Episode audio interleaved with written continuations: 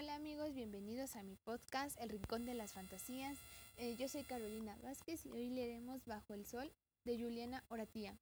Había una vez un granjero que era tan codicioso y avaro, y tan miserable que en todos sus tratos, que la gente decía que era capaz de hacer lo que fuera por dinero, ni qué decir, que jamás regalaba ni prestaba nada.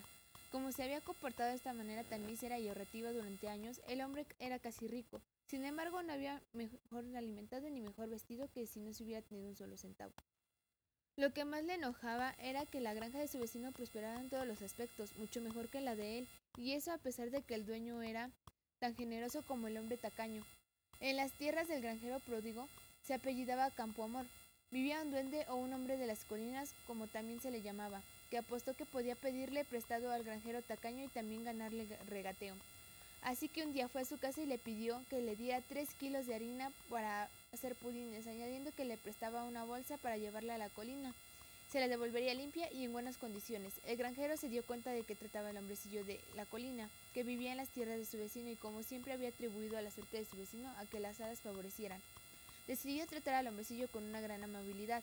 Mira, esposa, dijo, no es momento de estar ahorrando tres kilos de harina cuando podemos ganar una fortuna de un solo golpe. Yo le oí decir a mi abuelo de un hombre, esto un saco de avena a unas hadas, y cuando se lo devolvieron venía lleno de monedas de oro. Y recibió tanto oro como avena que había regalado. Con aquellas palabras el granjero tacaño se llevó una bolsa de lona y un cordel para cerrarla. Al lugar donde le guardaba la harina, ahí comenzó a llenarla. Mientras tanto, el duende se sentó en la ventana de la despensa y gritó Danos buena cantidad de vecino y tendrás cualquier cosa bajo el sol que quieras pedir. Cuando el granjero escuchó aquello casi no cabía en sí de la alegría. Las manos le temblaban tanto que la harina se derramó por todo el suelo de la despensa. Gracias, estimado señor, respondió. En un trato y lo aceptó. Mi esposa que nos oye de testigo. Esposa, esposa, gritó y entró corriendo a la cocina. Me van a traer cualquier cosa bajo el sol que yo quiera pedir.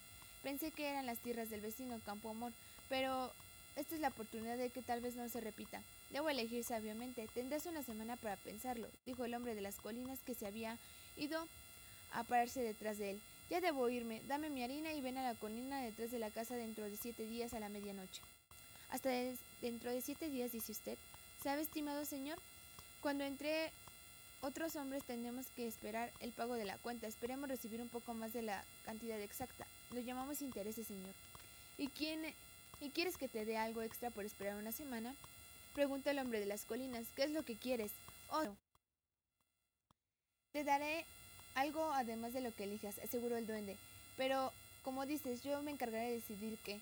Con aquello se echó al hombro el ramo el saco de harina y se marchó. Durante los siguientes siete días el granjero no tuvo un momento en paz, pensando y tramando cómo sacarle mayor provecho a su deseo. Su esposa le hizo muchas sugerencias con las que no estuvo de acuerdo, pero tuvo un buen cuidado de no discutir con ella. ¿Por qué? Se dijo, no sería una tonta pareja que desperdició tres deseos en, en pasteles de manzana, y así Después de transcurrida una semana de noches sin dormir y días de ansiedad, volvió a su primera idea y decidió pedir las tierras de su vecino. Por fin cayó la noche y en la luna llena y el granjero miraba ansioso a su alrededor, temiendo que el hombrecillo no se presentara a la cita. Sin embargo, a la medianoche el hombrecillo apareció con la bolsa de harina bien doblada en la mano. ¿Cumpliría su palabra, señor? dijo el granjero. Por supuesto, puedo tener cualquier cosa bajo el sol que le pida. ¿Y me la dará ahora mismo? Pide, el... dijo el hombrecillo. Quiero las tierras del vecino Campo Amor, dijo el granjero. ¿Qué? Toda esa tierra de aquí que se une con la tuya. Cada acre, repuso el, granjero. Los campos de Campo Amor están actualmente bajo la luna, declaró el hombrecillo. De todo, de todo modo, que no están sujetos a términos de nuestro acuerdo. Debes volver a elegir, pero el granjero no podía elegir nada que no estuviera bajo la luna. Pronto se dio cuenta que le habían engañado y su furia no tuvo límites. Dame mi voto, y la cuerda, y tu propio regalo extra que prometiste, ya, me, ya que medio pan es mejor que nada de pan. Luego murmuró, bajo por lo bajo. Y hasta es posible que todavía obtenga algunas monedas de oro. Aquí tienes tu bolsa, le gritó el duende poniéndosela en la cabeza del al tacaño. Está lo bastante limpia para usarla como gorra de dormir. Y aquí tienes tu cuerda, añadió atándola al cuello del granjero. Y por mi parte te doy que te mereces. Y, decidiendo aquello. Le propino al granjero soberana. Patada en el trasero que lo mandó rodando a la colina hasta abajo. A la puerta de su casa. Si no se te satisface, te puedo dar un poco más, le gritó el hombrecillo. Como el granjero no le respondió, el hombrecillo se fue riendo hacia su colina.